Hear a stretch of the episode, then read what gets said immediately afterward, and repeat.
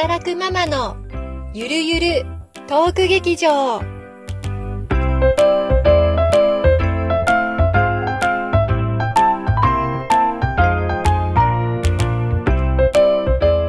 皆さんこんにちは、ゆりです。なおです。はい、お久しぶりでございます。ね、久しぶりです。うん、このポッドキャストの名前なんだっけってぐらい収録していなかったんですけれども、働くママのゆるゆるトーク劇場、久しぶりのね、収録でございます。はい。まあ、あのーコロナのね、あの、緊急事態宣言があったりとか、いろいろバタバタしてる間に収録をしていなかったんですけれども、ん別にね、うちら何何もしてなかったわけじゃなくって、うん ちょうどそのいつも収録しているその土曜日の夜を、ね、ズームの、うん、ミーティングに当ててましたよね。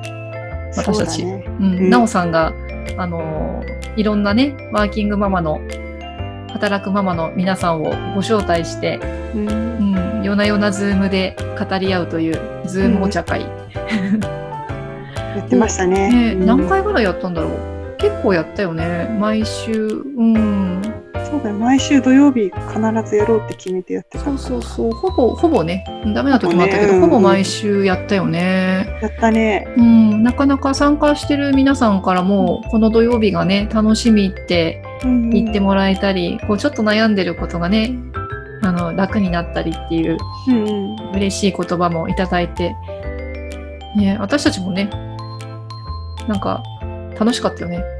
ねなんかすっごい楽しんじゃった。ん主催者なのに。本当本当ね、できればこれからもね、続けていきたいと思っているところですが、はいまあ、。今日はあのせっかくなんで久しぶりなんでちょっとこの期間どうだったかっていう振り返りをねうん。していきましょうかそうだね。してみましょはいじゃあよろしくお願いしう。ますお願いします。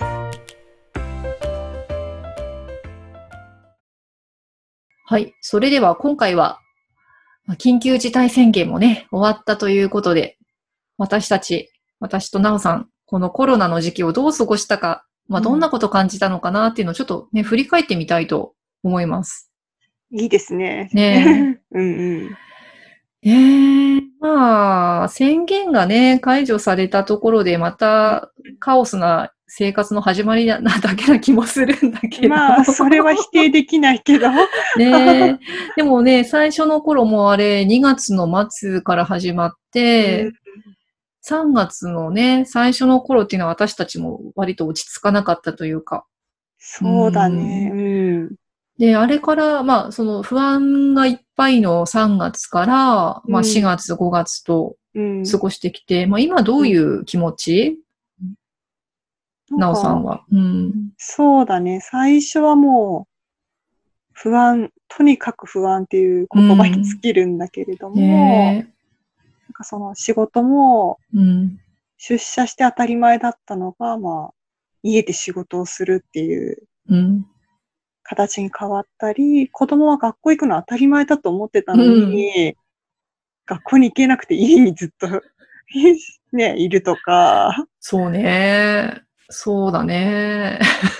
な なんだこれはっていう。そうそうそう、今までの当たり前が全部こう、うん。ことごとく覆されるっていうか、変化して、うん。なんか最初自分すごい置いてけぼりになっちゃった感じだったんだけど。ああ、そういう感じしてたんだね、最初の頃うねん。意外と、ない、んそうそう、意外と平気そうに最初見えたんだけど、ああ、そうなんだ。でも、そうそうそう。確か、ポッドキャストでもそんなこと言ってたけど、でもやっぱり、そうね、置いてけぼりというか、なんかこう、追いついていけない自分っていうのは確かに私もあったかもしれないな最初の頃ね。うん。変化がまあ読めないというか、早すぎるというか、ね、あの、決まったものがないというか、誰もわからないので、うんコロコロね、状況に応じて変わるし、うん3月は特にね。うそうだね。ん。で、で緊急事態宣言が4月だったからね。そうだよね。ううんん。だからまだその頃もそんな状況だったかもしれないね。ねうんもうなんか、その新しい生活がだんだん今はもう当たり前になってきてしまって、うん。家で仕事することも、子供がいつも一緒にいることも、うん。で家族みんなでいつも朝昼晩ご飯食べることも、そうだよね。旦那さんもね、在宅だからね。あ、そうそう。うん。なんかそんなちょっと前だと非日常的なことが、うん今はそれが日常となって、うん。逆になんかそういった時間が今は、今嫌なこともたくさんあるけれど、うん。自分にはなんかこっちの方がいいな、みたいな。うん。うん。そうだね。もう、今は落ち着いてる感じ？その生活に慣れて。そうだね。うん別に順調ってわけじゃないけど、慣れて、慣れてきたって感じかな。そうなんだよね。その3月当初は非日常だったことが、うん今日常になっちゃったんだよね。あ、そう？うん。それはなんかわかる気がする。だから、そう気持ち的にもやっぱり4月入って、うん中旬ぐらいからだいぶ私も落ち着いてきたかな。それまで結構うん荒れてること多かったけどう。ね。うんん。まあ、ね、やっぱり波はさ、その間にも細かい波はね、ああ、あるよね。あるよね。浮いたり沈んだりっていうのはあるけど、最初の頃感じてたあの、わけもわかんない不安っていうのは、うん。うんうん。割とその、もう学校もさ、4月に入っても始まらなくてっていう中でもう諦め感がうん。出てきたっていうか、うん、ああ、そうだね。諦め感なのかな？そういうのあるかもね。ねうんまあ、しょうがないよね、もうこういう状況だからって何か受け入れた感じが、ね、受容した感じがするな。確かにそうかもしれないね。う。うんん。で、やっと気持ち的にも落ち着いてきて、今に至るというか。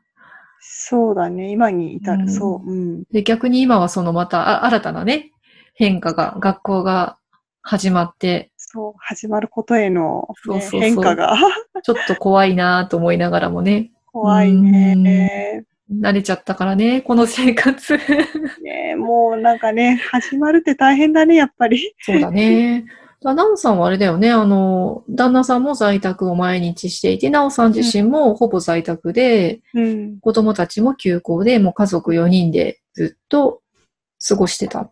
そうだね、そう。んなるほどな。うちはだから逆に、私がほぼ出社で、うん、数日に1回前在宅があるかないかぐらいで、うん。はいはい。うんで、旦那、パパがずっと在宅。で、子供もずっと在宅。だからパパと、うん、娘の二人がずっと家にいるっていう。うん。うん。だからね、楽なのよ。正直。楽なんだ。すごく楽。へえ。うん。あの、なんだろう、結婚して以来初めて家事の分担が逆転したかな。そうなんだ。う完全、あの、今までだからトントンまで行ったりとか、うんうんまあ私の方が多かったりっていうのが多かったんだけど、完全に旦那の比重の方が高くなったのが今回。うん。そうなんだ。うん。な世の中の、うんうん。なん、家事の、家事をあまりやらない男性で仕事してる男性っているじゃない？多く、うんうんたくさんいらいらっしゃると思うんですが、はいそうだね。うん。こういう感じなんだ。あ、そっちの気持ちが分かっちゃった。そう。だから、学校のさ、例えば、あの、遠隔でね、ちょっと何かあるよとかう、んうん。あと、学校の宿題が出たよとか、先生からね、こんな連絡が来てるとか、そういうのも全部やってもらっちゃってて、私、家にいないから。うん。そっか。うん。だから、学校の宿題の面倒とかさ、そういうのも全部。で、家で過ごすのにも、ほら、ね、だらだら過ごさせないでどうやってとかさ、部おやつ食べさせて、お昼ご飯食べさせてっていうのもうんうん。お願いしちゃってたから、なるほど。うん。で逆にこれ今度ね、学校が始まると、私の方に比重が戻ってくるので、あ、そうなんだ。ううんさっきなおさんが言ってたように戻れるんだろうかっていう、う。うんん、一末の不安が。ねえ。うん出るかな。本当に。ね、だから本当に、お互いちょっと環境はね、なおさんと私違うけど、うんうん。ちょっと不思議な期間だったよね。本当不思議だね。うん。なんだろう、これっていう。で今日もね、この前にお茶会を、うん。ズームでお茶会をして、いろんなママさんと話してたけど、うん。ね、あの、おっしゃってた方いいたけど、ね、あの、すごい不思議な時間を過ごしたっていうか、ねうん、初め。ての感覚、うんうん。みんなそれはね、感じてた、うん。うん、よね、やっぱり。やっぱりなんかその、価値観、うん、自分の価値観をすごいうん、見つめるっていうか、気づかされるっていうか、考えるっていうか、うん、そういう時間だったなっていうのは、こうお茶会でも話してる方いたけど、そうだね、うん、すごいそこにああ、そうだな、自分の価値観ね、とか何に肘を置くかとか、何が大事かっていうのはすごい気づかされたなっていうのは、うん。確かに、うん、思ったな。なおさんは、うん。その中で何に価値観を置いたって気づいた？私はやっぱり、意外なんだけど、家族の時間がすごい、うん。文句言いながらもやっぱ楽しか、楽しんでる。そうだね。うんまあ、今までの私のなおさんのイメージっていうのは、もう土日になればどこかイベントに出て、うん。か家族と、家族はもちろん仲が良くて、いろいろね、あの、送り迎えしたりとか面倒は見てるけれども、割とその自分の時間を大事にして、あの、うん外に出ていくっていうタイプに見えた。うんあ。そう、そうだと思う。うん、で、それが、ね、このコロナの時に外出ができなくなって、うんちょっとね、実は心配してたの。あれだけイベントで、ううん、外に行くのが、うん、楽しいなおさんが、ね、うんいくつかやっぱりね、イベントが中止になっちゃったりとか、してる中でどうするのかなって思ってた部分もあったんだけど、あ、そうなんだ。うん、でもね、あの、ご家族で、うん。うん、遠くまで歩いてね、あの、あそう、遠くまで買い買い物に行ったりね、そうね。ゆりさんちの近所まで。そうそう、え、ここ、え、ここまで来るの？え、本当？とか言って、それも一人じゃなくて家族全員みたい家族全員、そうそう、強制的に すごい衝撃でした。うん。うね、んそういう仲の良さっていうか、そこにね、気づいたっていうか、そういう家族の時間が大事っていう価値観にうん。なったんだね。うそうだね。ん。私は何の価値観なのかな？まあ、だから私は、やっぱり普通の、ほぼね、仕事は普通の状態だったので、変変わらないというか、やっぱりその、うん、これもお茶会で話したことだけれども、うんなんだろうな、人の思いを、やっぱり私は受け入れて、そこから、うん。あの、変えていくのに、変えていくっていうのは違うな。その人が変わっていくのに寄り添っていくっていうのが私の根本スタンスなんだっていうのに気づいたってまあそれがね、うんやっぱりコロナの時期にあまりにもいろんなことを言ってくる人がいて、うんうん、あの自分が心地よい言葉と反発する言葉っていうのがすごく、あの、はっきり出たんだよね。ああ。うん、だから、うん前も何回か言ったけど、ポジティブなね、言葉が受け入れられないって。これ、あの、お茶会をやってても本当にそれが刺さったっていう方がね、うんいらっしゃったけれども、そうなんだよ。本当に、私の周り見てても、ポジティブなワードにやられてくる人がたくさんいて、うん。うん。やっぱりこのコロナの時期にお仕事のこととか、ね、ご家庭大変だとか、うん、いろんなことがある中でね、うんその、苦しいよね。苦しか、私もなおさんも苦しかった時期やっぱりあったし、うんでその苦しいって気持ちを、やっぱり、あの、それはね、あの、そんなこと思ってちゃダメよっていうのはちょっと厳しいなっていうのを感じた。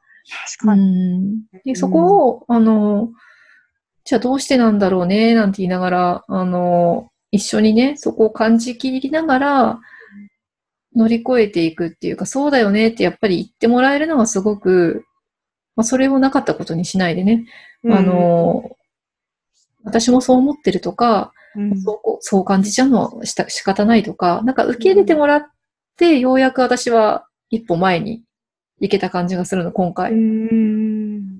言葉に助けられたりとか、あと逆に私が、まあなんかそのいろんな怒りを発散したくてまたね、別のポッドキャストを作ってたけど、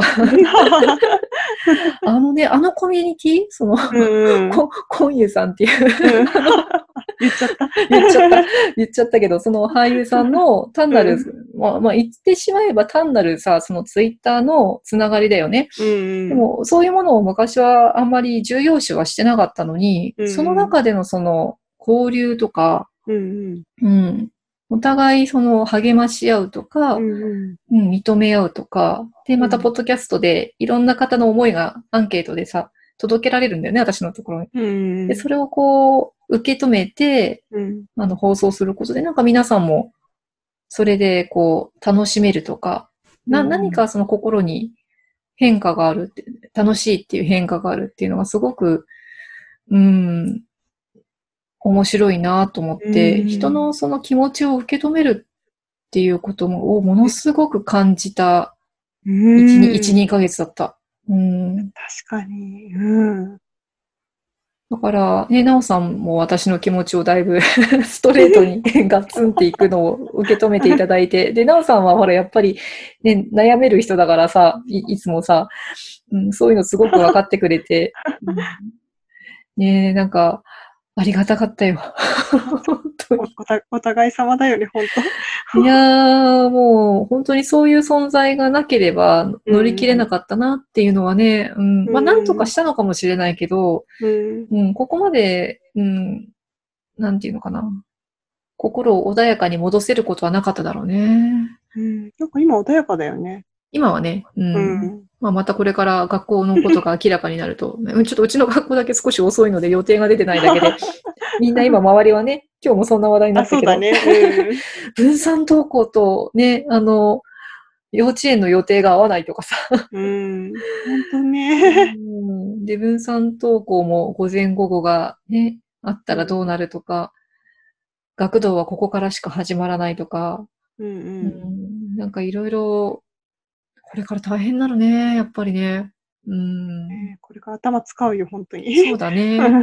まあでも、もう、その、だんだん次の状況がわからないまま進むということに慣れてきた。あ、そうだね。もうこれがうん当たり前だからね。そうなんだよね。うん。ああともう一つね、やっぱうりん職場で、まあ、働くママのポッドキャストだから、職場で感じたことが一つあるかな。うんあのーやっぱりね、これ、あんまりそういうこと言うと語弊があるかもしれないんだけども、うん。あのーうちは女性のマネージャーが多い職場なんだよね。やっぱりね、その女性が感じてることと男性が感じてることにうん。差がある気がしてならない。あっていうのかな。感じ方の違い、うん。それいい悪いっていうのは、あの、まあ、女性から見ると男性がイライラするとかね、あの、うん男性からすると女性はうるさいなみたいなところってあると思うんだけど、うん。ただ、まあ、どっちがいい悪いはここでは言わないけれども、うんあの、違うんだと思った、感じ方が。どっちかっていうと、その、まあ、今回コロナというね、うん。状況の中で、その会社をどうしていくかとか、職場をね、どう運営していくかって話になってくるわけだけど、うんなんとなくその女性はやっぱり先を先を見越して、かなりその、先の一手まで読むんだよね。ああ、うん。これなんなんでかわからないんだけど、もうそういう習性なのか、脳内がそうなってるのか、で割と男性っていうのは、こう、怒ら、怒ってみないとわからないっていうか、そこまで先を先を見ていかないで瞬発力で動いていくところがある気がするの。で、この差がね、あの、お互い理解してないと、その次の一手を一緒に打っていこうっていう時に厳しかったりとあか、ーね、あの、家族でも多分ね、あの、お父さんとお母さんって言って男と女だから、そうだね。こういうこともお互いその感じ方の違いうんで、ね、あの、まあ、今、ほら、コロナ離婚とかなんかいろいろ言われてるけどさ、ああるね。ぱ。そうそう、ね、長く一緒にいることで、その、ううん。ん、男女の、その、まあ、多分脳の違いから来る、そのアプローチの違い、うんうん。困難に対するさ、これは結構顕著に出たなと思って、うん、る職場にまあ、これ、職場の人が聞いたらどう思うかわかんないんだけど、うん、私自身はそう感じてるところがある。でも、それって、なおさんはさ、ずっうとん。ね、旦那さんと、あの、在宅で顔つき合わせてたわけじゃん、そういうのっていうのはある？どうなんだろう？考え方とかアプローチのし、おた同じその家庭の問題に対してさ、うん。うん。そういう違いとかって感じたりする？ぱりなんだろう、立ち位置が違うっていうか、立ち位置？うん。なんだろう子供を面倒見なきゃいけないとか、うん使命感があるのは私だよね。ああ、やっぱりね、そうか。なんかお手伝い的な立場なんだよね。やってはくれるよ。いろいろやってくれるんだけど、うん。なんかそのど、自分の仕事がまず優先。なるほどね。うん。あれだね、司令官はなおさんだと思ってんだね。そうだね。うん。俺は従うよ、みたいな。まあそうそう、そういう感じ。うん。で、実際先を見るのも多分なおさんの方でさ。うん。、で、学校に対する情報量とか、うん、子供に対する情報量も、なおさんの方が多く持ってんだよ。おかしいね。そういう、そうならないようにしてるはずなんだけどね。うん。でも、基本的にそうなっちゃうんだよね。多分私も、あの、通常モードだとそうだから、うん。うんまあ、今回、あの、たまたまイレギュラーで、ああ、そっか。逆転したんだけど、うんうんそこが顕著に出てきたなって感じだね。そうだよね。まあ、それでイライラして結構ご家庭でね、トラブルになるご夫婦もいらっしゃるだろうな。まあでも、だから逆に立場を利用してやってってお願いすると全部やるわけだよね。あなるほどね。うん、それはそれで、なおさん賢いね。いやなんかさ、やっぱりほら、うん女性って察してほしい生き物だったりするじゃない、うんまあ、あまり男性女性って言いたくないんだけどさ、うんあ、の、そういうところやっぱりあるなと思ってて、うんうん。うん、どうしてここやってくれないのかしらってなるとうん。厳しい。そうね。イライラするね。そうそうそう。な、なおさんみたいに、あれやってこれやってって言えちゃう間柄だと、うん。いいのかもしれないね。私はあまりそういうことちょっと言えないタイプなのであ結構きついんだけど、うん。でも旦那はそれ言ってくるタイプだから、今回ん旦那がその主導権握ったのは良かったかもしれない。言える方がね、主導権握った方があ、そう、楽だよ、その方楽が、楽楽。そうそうそう。面白いね、やっぱりね。うんうんまあそういうその、あ、でもやっぱり家族のさ、うん結束力的なところは今回試されたよね。あ試されたね。うん。あの、あの時に似てたな、やっぱりあの、東日本大震災の時。うんはいはい。まあ、あうちはまだね、お腹の中に子供がいた状態で、たった二人だけだったんだけど、やっぱりその、うん、そういう何か、先の見えない危機に立たされた時に、うんうん。うん、こう、二人でどう補って乗り越えていくかとかね、うんううん。ん、そういうのを試させ、試されるよね。試された。うん。うん、今回もね。うん。うん。だから、例えばその旦那さんが全く無自覚で、うん。うん、だって在宅で俺仕事してんだからお前ご飯作ってくれるんだろうとか、うん。うん、そこの、なんていうのかな、家庭力っていうか家庭の能力を最大限にするってことに全く無関心な旦那さんだと、うん。崩壊するよね。そうだね、間違いなくね。うんまあなんかすごくね、その家庭力っていうのは、今回ちょっと思ったな。ぁうちが全くやっぱり旦那と私で性格も能力も違って、うん。まあよく喧嘩は当然そのお互いが理解できなくてするんだけど、うん。逆にこういう危機になると、そのお互いがお互いの能力違うね、あの良さを持ってるので、うん乗り越えやすいっていうか、私が苦手なところを旦那が持っていて、旦那の苦手なところは私が持ってたりとかするから、うん。うん。やっぱそういう、その多様性っていうか、うんそういう組織とかでちゃんと能力を発揮すれば強いなって仕事もそうだなと思ってるんだけど、うだね。同じタイプだと同じところが弱かったりするとさ、潰れるじゃん。うんっそうだね、潰れちゃうね。ていうのが分かってるご家庭、まあ旦那さんが分かってるご家庭と、うん、そうじゃないご家庭で、結構ね、明暗分かれるんじゃないかなっていうのをね、すごく思う。うん、みんなどうしてるのかなって思って。ちょっとき気になるね。聞きたくなるね。なんかツイッターはやっぱり、うんあの、働くママの方のツイッターで見てるといろんな人のね、あの、悲鳴が聞こえてくるわけでああさ、ー、なるほど。そこをなんかね、やっぱり時々旦那さんがこううまく動いてくれてて、あの、感謝してるお母さんの書き込みとかも見るんだけど、うんうんうん、ほとんど、やっぱ悲鳴だよね。ああ。もう早。くどっか行ってほしい的な。そうなんだ。うん。だから、もしかしたら、その、なおさんのように指示上手で、旦那さんもそれを受ける、受け入れる、受け入れられるうん気持ちがあればうまくいくのかもしれないけど、うん奥さんも指示ができなくて、で、旦那さんももし指示されたとしても、うまく動けない。なんで俺がやるんだみたいなことになっちゃうと、うんその、家庭の戦闘力としてはさ、うん、下がるよね。そうね。うん。っていうのもちょっと思ったなああ、ね。うん。職場のメンバーとかでも、やっぱり子育て中のうん。ママさんとかパパさんは、ね、たくさんいてね、うん。うん。みんな私たちみたいな状態に陥ったわけだ、大混乱に。はいはい。で、眺めてるとさ、わだから、あの、ダメ、ダメだったら休んでもいいよとか声かけるじゃん。うんうん。で、そうすると、うんこの人この日は、あの、まあ、パートナーがね、あの、まあ、男性の方だと、あの、い嫁がこの日は休めるんでとか、ああ、はいはい。ううんんだからその日は出てきますとかね。うんあと、女性の場合だったら、あの、土日に旦那が出勤して平日に休んでくれるから、その時は在宅勤務ができますとか、うん。うん。ああ、なんかそうやってみんな、旦那さんとか奥さんとかそれぞれ、うん。うん、相談して、どうやって乗り切ろうかって、うんあ、やってんだなーって、まあ、当然うちもやったけどさ、うんそれができない、そういうことが、こう、ご夫婦の中でうん。相談が難しいと、うん。めっちゃきついよね。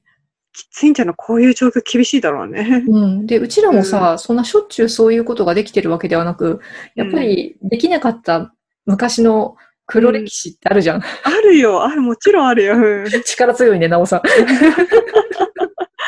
そう、あるじゃん？あるある。そう、それを思い出してさ、もしその、うん私たちのそのね、家庭の黒歴史の状態の時にこのコロナが来てたら、なんか破綻してたなと思って。もう離婚だよね。だね、多分。うん。まあ、それはなんかね、どっちが悪いってわけではなうく、ん多分家庭で助け合えないっていうことはうまくいかないってことだから、そうだね。うん。まあ、これね、今聞いてて、その、そんなこと言ったって今は辛いんだっていう人たち多分たくさんいると思うので、うん、うん無理にとは言わないし、うちらもそんな時にね、だってそうやんなきゃダメじゃんって言われたらさ、なんか絶望しかないんだけど。そうだ、無理って感じだよね。うん。だけど、ね、私たちもそういう時期乗り,、ね、乗り越えて少しずつうん。理解を深めていったということも、ね、っていうこともあるから、なんかあまり諦めてほしいとは思わなくて、うん。ちょっと一つ、一つずつでもね、何か協力できることを、うん、お互いね、うん。見つけてくれたらいいなーって。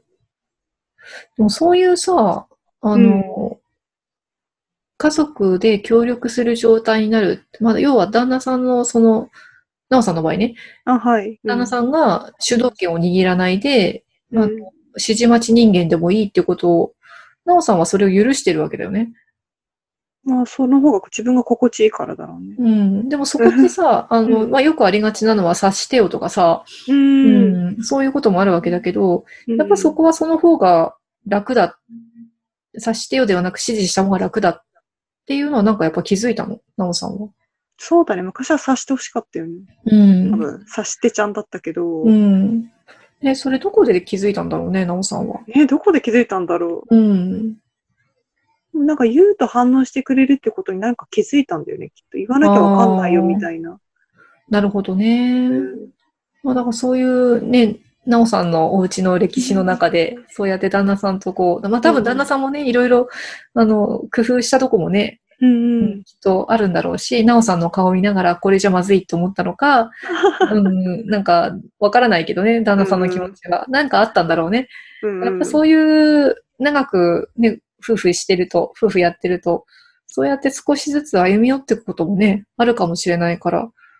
そうだね。うん。うちもそうだもんな。お互いがお互いに我慢していたと思い込んでると思う、うちは。ああ、そう、そういう感じなんだ。うん。まあ今はね、そういうふうには思わないけどさ、でもうん、私なんかはほら、あの、ご存知の通り、家事能力ね、ゼロに近い、家事の戦闘能力ゼロに近いいやいや、うん。なんかよく我慢してもらってるなっていうのは思う。あそうなんだ。いや、今日もさ、あの、旦那さんの実家からさ、うん掘りたてのあの、じゃがいもが届いてね。ああ、いいね。うん。で、うんそれの中にさ、あの、まあ、旦那のお父さんの、あの、孫に向けた、うちの娘に向けたお手紙が入ってて、うんうん。今年はね、お芋掘りに来れなくて、寂しかったけど、うん。あの、これ食べてね。うんお。母さんに吹かしてもらってねって書いてあるんだ。で、それをさ、うちの娘がさ、うんパパだよね。あ、すごい。さすが。それで、あの、おじいちゃんにほら電話してありがとうって言うんだけど、うん。で、またやっぱりさ、そこでおじいちゃんはさ、あの、うんお母さんにね、あの、茹でてもらったり、吹かしてもらったりしてねっていうわけで、でそこをすかさずさ、うん、パパがって言って。あ、ちゃんと訂正してんだ。そうで、それをさ、やっぱり旦那のお父さんも分かってんだよね。私がどれだけ家事できないか知ってるからさ、なんか、まあ、笑ってるっていう、面白い。うん今日のお昼、うん、旦那がやってくれました。美味しかった。はい、いいね。うん。そうやってなんか、もしかしたら、数年前だったら、お前がやるんだろうだったかもしれないよね。ああ、なるほどね。うん。だから多分、諦めたんだと思う、どこかで。うん。あれ、誰、誰かその諦めるっていうのが、すごくいい言葉だって、あれ誰が言ったんだっけな私、昨日とか、あれ、いつだったかな？諦めるっていうのが、すごく、あ、そうそう、あの、同じ働いてるママさんのポッドキャストでね、聞いたの。うんあそうなんだ。そう、諦めるっていうのはそのマイナスワードではなくて、うん。あ、ごめん、なんか詳しいこと忘れちゃった。うわ、その方に ちょっと失礼だな。でもね、すごく諦めることって大事なんだっていうのが心に残って、う。そう。諦めることで進むこともあるんだねって。あだから、だ例えばそのあ、るね。ううんん。旦那を思い通りにしろ、しよう。うん奥さんも思い通りにしよう。うん。だから、本来だったら、嫁が、何？じゃがいもを茹でるべきだっていうう、ん。べきだ論。ああ。べき。だけど、そこを諦めましたっていうのが多分、ううんちのパパ。うん。うん。で、みんな、普通に仲良しっていう。うん。で、なおさんのとこは、なおさんが、旦那さんに、旦那さんから自発的に何かをやってもらうのをうん。諦めた。あ、そうだね。うん。なおさんはね。うん。もしかしたら旦那さんもなおさんに対して何か諦めてるかもしれないよね。そうだね。そこはね、まあ、お互い様だよ。まあ、しょうがねえな、みたいな。うん、そうやって、なんかその、諦めることっていうのは何か、そのゆ、許すことに近いっていうかさ、相手を。うんう。ん、まあ、しょうがないよね。あなたはあなたでそうなんだからって。まあ、しょ職場でも結構そうかな、その人間関係。うん。ううんん、あの人がこれやるべきじゃないですかとか言ってると、うん。うん、なんか溝が埋まらない。確かに。で、だんだん付き合いが、付き合いが長くなってくると、うんまあ、あの人はもうああいう性格だからしょうがないよねっていう。うん。だから、あの人ができないここの部分は、まあ、ちょっとフォローしていこっか、みたいな。うん。で、それで、うん、うちの担当なんかそうかもしれないな。うん、すごく先の先まで見えて、うん。全体を見渡せる方と、直感力ですごいあの見る範囲はめっちゃ狭いんだけど直感力で突っ走っていってうん勝負できる人と。組み合わせると最強なんだよ。あそうだね。うんで、も、お二人はそんなに仲いいわけではないんだ。ああ。でも私からすると別に、あの、プライベートで仲良い必要はな全くないので、うんうん。お互いが、そんなの、あの、あなたのやり方は間違ってるってやっちゃうと、私的には嫌で、うんうん、お互いがそこを諦めて、いつもね、よく諦めてっていうこと言うね。そうだ、思い出してきた。うん、諦めてもらって、だからあの方にはそういう能力はないので、あなたがそこの能力を持っているから、あなたがそれをね、使ってあげてって言い方をすると、うまくいくっていうのはよくあるな。なるほど。もうそうだな、やってんの、私。うん。すごい。会社で。うん。やってるけど、家であんまり昔はそうじゃなかったね。でもそういう時期ってやっぱあるよね。なんか、若い時は特にさ、そうじゃない？結婚したての頃とか。そうだね。なんか自分でこうあるべきみたいなのは、なんかすそうごいガチガチだったよね。そうそうそう。そんな気がする。うん。だからなんかそういう、まあ私たち結婚してから長くね、うん。あの時間が過ぎて、で、今このコロナの時期を迎えてるのはちょっとラッキーだったかなって。確かにね。うん、で、まだね、そういう状況になってない人たちは今ちょうどこの試練の時をなんなんとかね、うん。少しずつ工夫して、一つ一つちょっと諦めて手放してってもらえたら、もしかしたら、うん、いい関係になれるか、かも、かも、かも。かも。断言はしません。責任取れません。まあ、試してみる価値はあるかもなって感じだよね。そうだよね。うんだから、まあ、ちょっとね、負けた感じがするんだよ。諦めるとさ。うんうん、自分がね。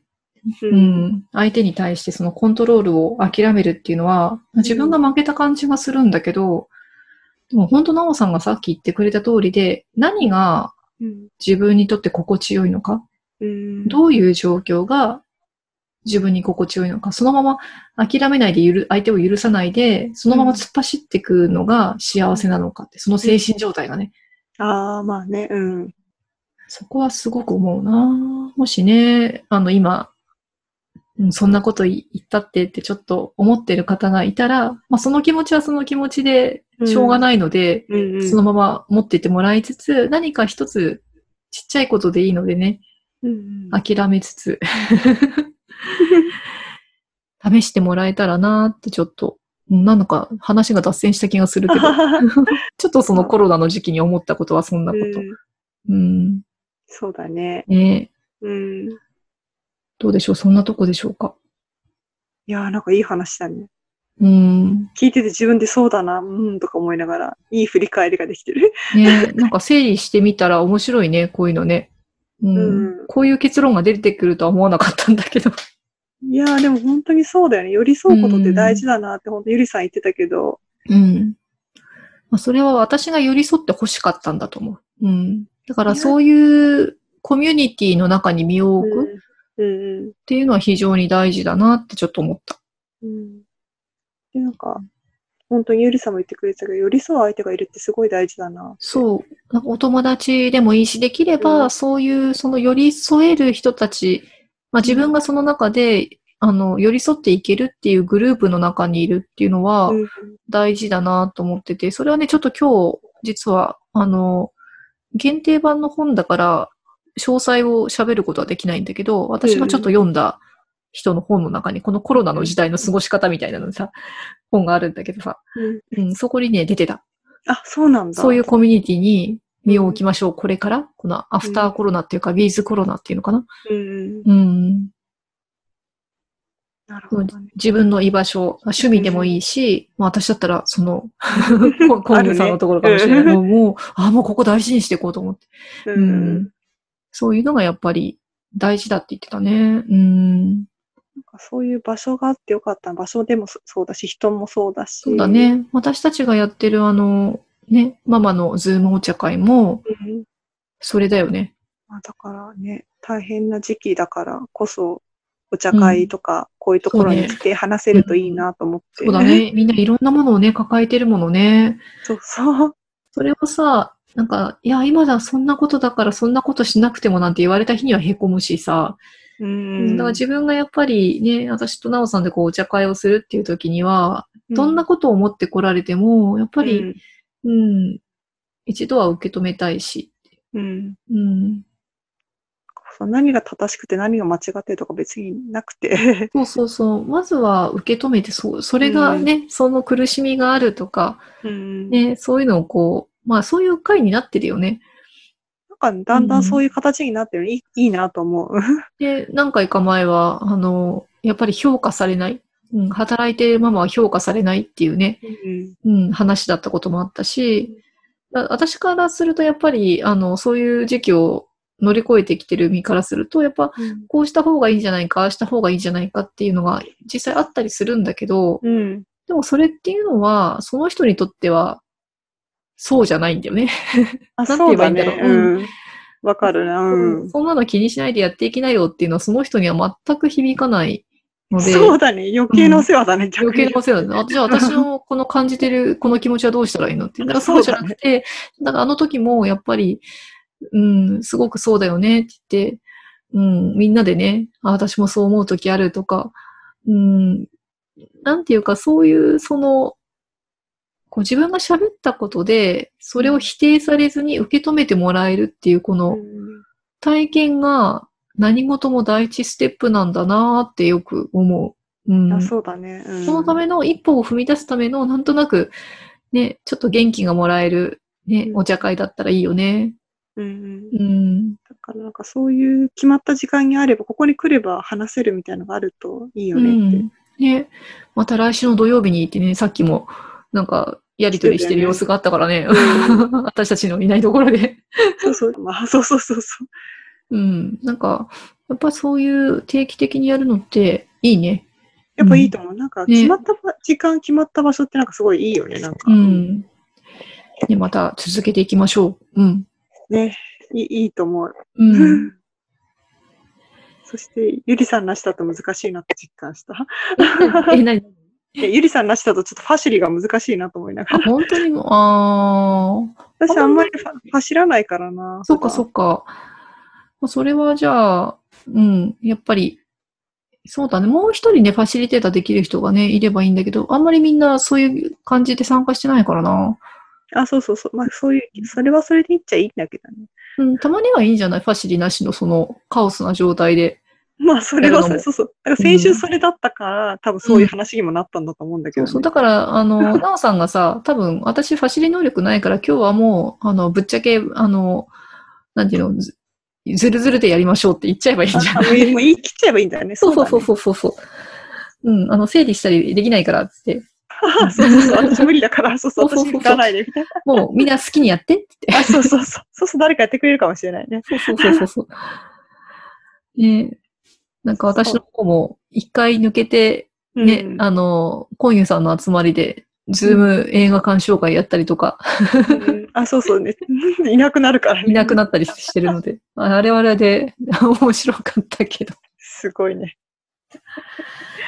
凄まじかったね。うん。